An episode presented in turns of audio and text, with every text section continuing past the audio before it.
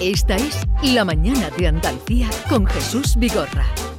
Canal Sur Radio. Yo quiero cambiar el mundo, lere, quiero cambiar el mundo, lere, quiero cambiar el mundo. Nos creemos que el cambio climático es un cachondeo, una bromita de mal gusto que nos dan para meternos miedo.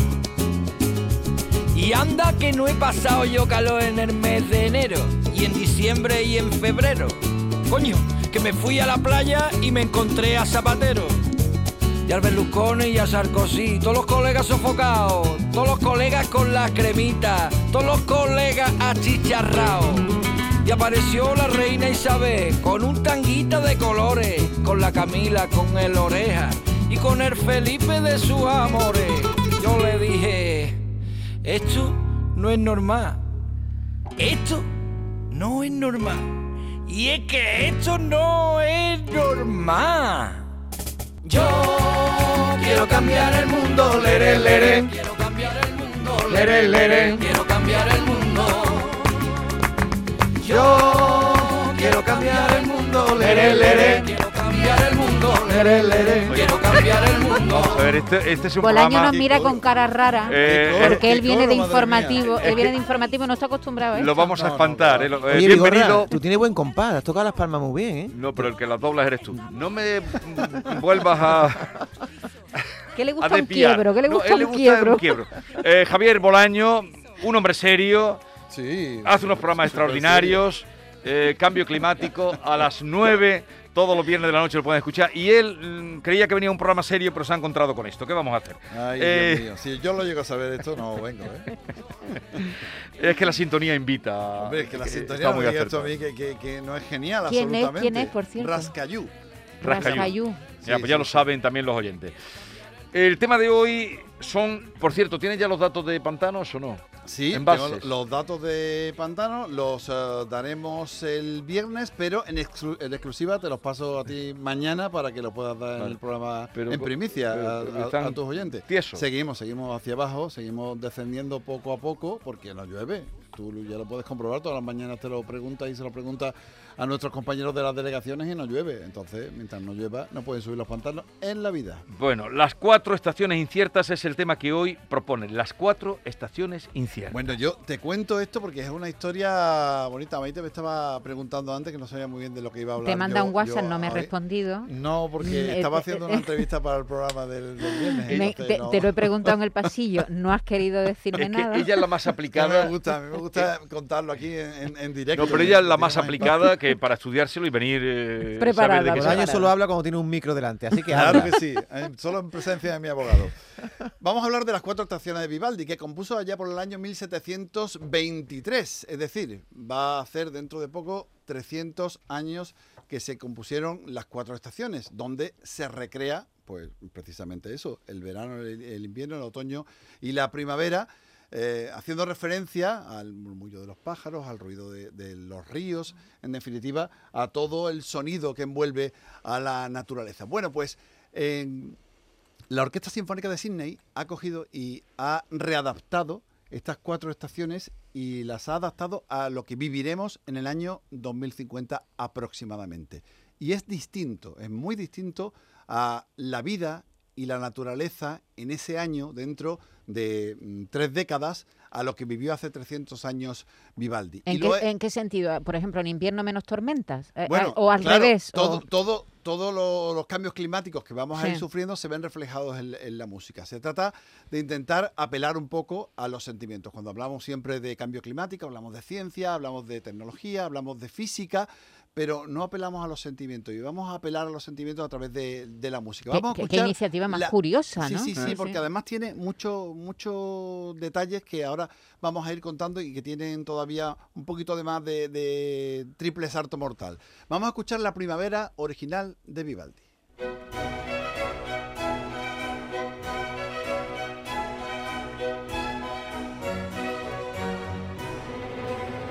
¿Eh? ¿Qué, qué- qué os recuerda? Lo- Los, pájaros, el Ahí está la canto, tormenta, que es las la primaveras. La ¿no? Tormenta en el fondo, Un poco de todo. Ahora vamos a escuchar cómo sonará la primavera dentro de unos años.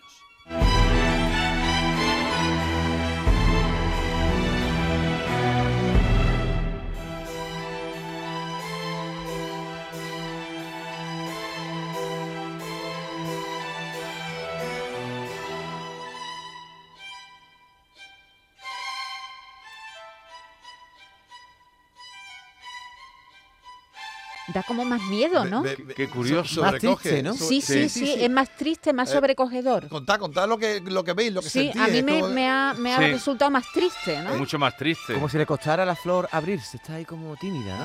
¿Has Déjate visto- has de- visto la- Sí, sí, to- todas estas apreciaciones eh, son los que quieren transmitir eh, quienes han compuesto, quienes han adaptado estas cuatro estaciones, porque además las cuatro estaciones van a ser distintas según en qué parte del mundo estemos hablando. Lo- lo- los compositores lo que han hecho son casi 900 versiones distintas, matizadas según el cambio climático, cómo va a afectar a una ciudad u otra. Es decir, en Madrid vamos a tener un cambio climático distinto, un cambio eh, diferente al que van a tener otras ciudades como Sydney o, por ejemplo, como Shanghái, que va a ser la ciudad del mundo donde más se va a notar el cambio climático. De hecho, se prevé que haya 17 millones de personas que, Ah, que tengan que moverse porque, porque sube el nivel del mar, Claro. por las inundaciones. Ahí, por ejemplo, han quitado la música. Eso sí que es sobrecogedor. ¿eh? ¿Cómo Ahí- que han quitado El la música? silencio. Ahí hay silencio. ¿En serio? Claro, porque... eh, No va a existir. No va, ¿no? no va- no, claro, Shanghái eh, mm, se va a quedar mm, sumergida. sepultado. ¿Tienes ¿no? alguna otra? Sí, va- vamos a escuchar el verano, el verano original. Esa siesta veranilla. Siesta, debajo la higuera, Sí, La tranquilidad un poco. la ¿no? parra. To- todos, todo entra un poquito en pausa en verano, ¿no? A ver, a ver.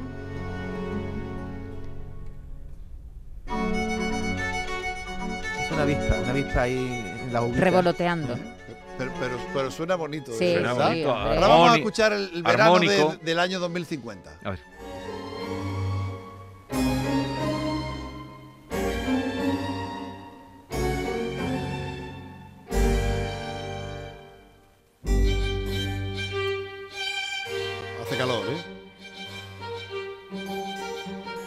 No sé si han utilizado, yo no, no, no tengo tanto oído, tonos menores a lo mejor cuando, cuando en, en, el- en la original son tonos mayores, más alegres, Bueno. y aquí han utilizado a lo mejor directamente otras teclas, ¿no? Para dar esa sensación. También hay una, Yo a nivel musical no, no, no sé Sí. cómo lo Sí, han sí, Pero- hecho, sí. pero a, a nivel sensorial, ¿eh? Eh, Eh, hay una cierta, como más estridencia también. Sí, Sí. más A ver, estridencia. vamos.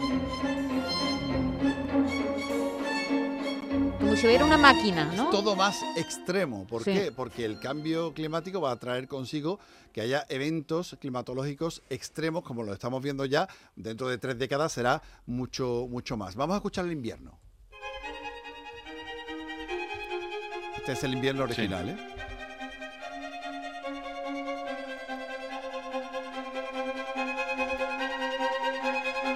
Mezclamos ya.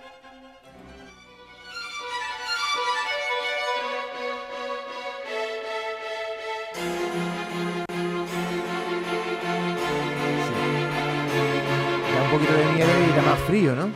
O estamos sugestionados, yo veo que es más, más bueno, potente. el invierno. Esta es la parte más reconocible del invierno original. A ver.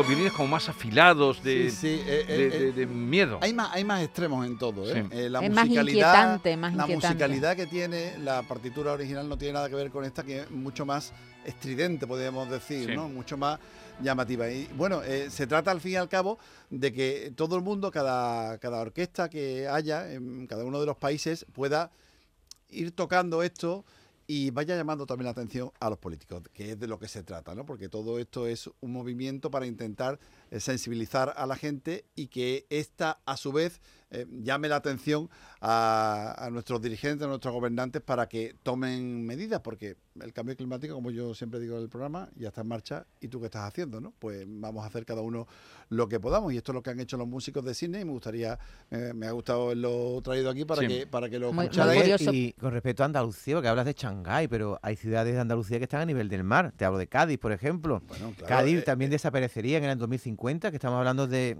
de una, de un fenómeno muy 2050 extremo, ¿no? no, Bueno, hay, hay, hay zonas que están mucho más al, al nivel del mar. eh, eh, la, subida, la subida del nivel del mar va a ser evidente. Eso nos va a obligar también a hacer una serie de inversiones en infraestructuras. Mm, Sabemos que Holanda está bajo el nivel del mar y, y sigue ahí, ¿no? Eso no quiere decir que todo vaya a desaparecer, pero sí que vamos a tener que hacer muchos más esfuerzos de todo tipo, económico también, para intentar proteger nuestras playas y nuestras costas. Eh, mm, hace poco también eh, he estado viendo cómo los acantilados poco a poco van cayendo y, y el mar sigue ganando metros y metros en las costas de todo el mundo. Sí, en Lo- algunas zonas ah, haciendo- con, con- con peligro para muchas viviendas que están muy cerca de la costa y que, y que están perdiendo el poco terreno que tenían delante, ¿no? Eso es así. Groenlandia es uno de los eh, tipping points que no hemos hablado nunca, lo hablaremos. ¿Qué son los vez. tipping points? Los tipping points son los puntos de no retorno. Es decir, hay, hay cosas que van a suceder ya y que no se pueden frenar por mucho que hagamos. El, el derretimiento de Groenlandia es uno de ellos. Eh, ¿Qué pasa? Que bueno, el derretimiento de Groenlandia puede pasar 100 años para que se derrita, pero va a pasar. Pero no hay vuelta atrás. Y, toda, y toda ese hielo que hay se va a convertir En agua. en agua y se va a incorporar. Eh, además, el agua caliente ocupa más espacio que el agua fría, con lo cual va a subir también el nivel de los mares por ese motivo, no solamente por la cantidad, sino por la temperatura del mar. Y todo eso va a tener un reflejo. Así que, bueno, cuanto antes nos pongamos a hacer eh, cosas para mitigarlo, me gustaría hacerte una mejor. pregunta muy rápidamente. Venga, ¿Qué, te si parece el. ¿Qué te parece la iniciativa de Sevilla que lidera este proyecto internacional para poner nombre a las olas de calor? La, eh, el, el proyecto Sí. lo estuvimos viendo el otro día, lo hablaremos en el programa del próximo viernes y es una iniciativa simplemente para adaptarnos al cambio climático. Esto no va a hacer, mm, no va a cambiar nada, Nada, claro. pero sí nos va a adaptar. Es decir, defeated vamos a saber cuándo hay una ola de calor y vamos a activar los servicios de emergencia correspondientes, vamos a poner un pabellón con aire acondicionado para la gente que no pueda, es decir, vamos a estar prevenidos. No, y no- ese no número- solamente va a ser el nombre ¿no? de la ola de calor, no, no, sino no, no, una... Claro, porque en función del tipo de ola de calor a la que nos enfrentemos, de la eh, calidad de la ola de calor, vamos a,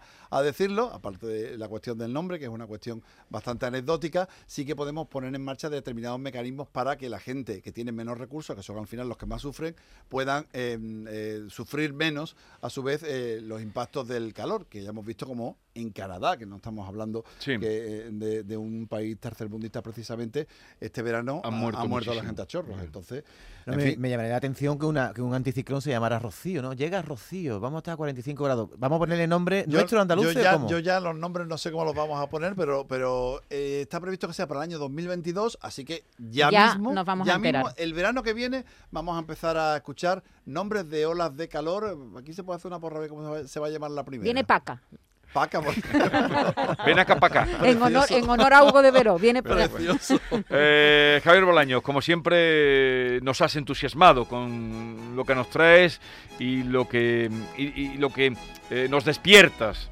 eh, el apetito de saber y de, de preocupación. Mira, os voy a dejar con el otoño, pero el otoño del bueno, ya que estamos en el otoño y no hemos escuchado el malo, vamos a escuchar el bueno por lo menos. Aunque estemos casi en verano, ¿no? Aunque de estemos boca, casi en ¿no? verano Aunque todavía. sea un otoño tan especial como este. Sí, sí, un verano.